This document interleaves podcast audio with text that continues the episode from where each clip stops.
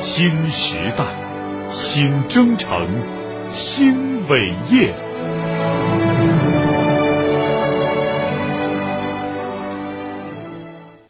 最近，围绕绿色智慧提高航运效率，上海港行业动作频频。上海保税传燃零零一号牌照完成首单加注作业，洋山港四期全自动码头能力再提升，浦东机场四期扩建工程智能货站项目开工等。二零二二北外滩国际航运论坛今天将开幕。从上海港集装箱吞吐量持续保持全球第一，到物流全链条无纸化操作，全球航运业新发展正在上海逐步推进。请听报道。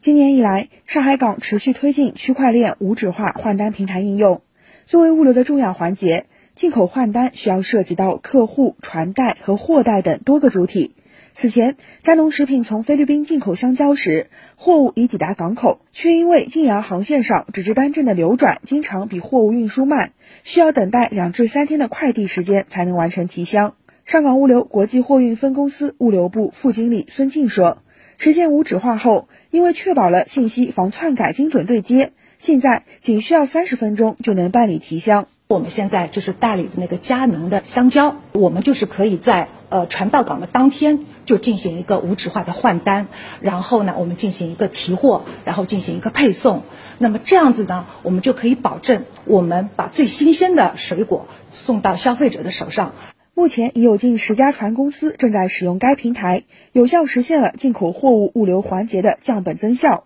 上港集团港航数科副总经理胡美娟告诉记者，明年计划进一步提高船边交接无纸化便利性，完成全链条的无纸化进程。我们也是希望站在无纸化平台的一个基础上，帮助我们上海母港在打造长三角区域集疏运体系的一体化的一个过程当中，我们通过平台的一个建设，让市场各个相关主体都能够参与进来，也能够发挥他们在水工铁方面的一些优势。上周五，中原海控正式上线了供应链物流拖车平台，有效匹配车和货，实现运力优化。中远海控供应链物流事业部副总经理严飞说：“它的自动匹配是通过我们的 AI 的识别自动连接的，它的链接甚至可以达到一辆车出去之后，这个整个的闭环它可以完成三到四个业务，而不是以往的，呃，单独的这种重去空回或者是空去重回，类似这样子的有一些资源上的浪费。”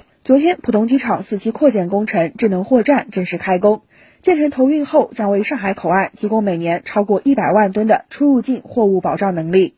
上海国际航运研究中心学术委员会主任甄红分析，尽管受今年上半年疫情较大影响，但在上海港的努力下，今年有望继续保持全球第一，吞吐量呈现正增长。上海的港行业已经深度的嵌入了全球的产业链和供应链。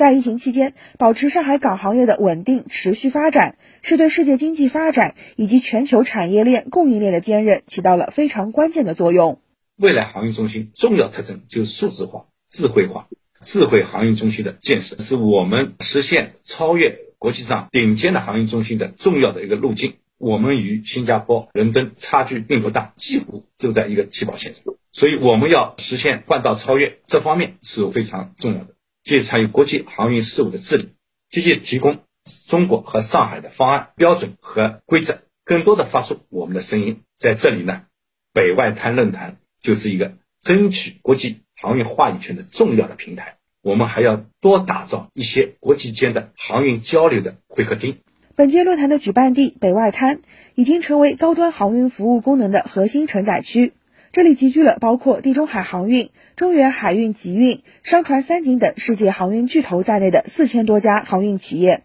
是全国航运服务企业集聚密度最高的地方。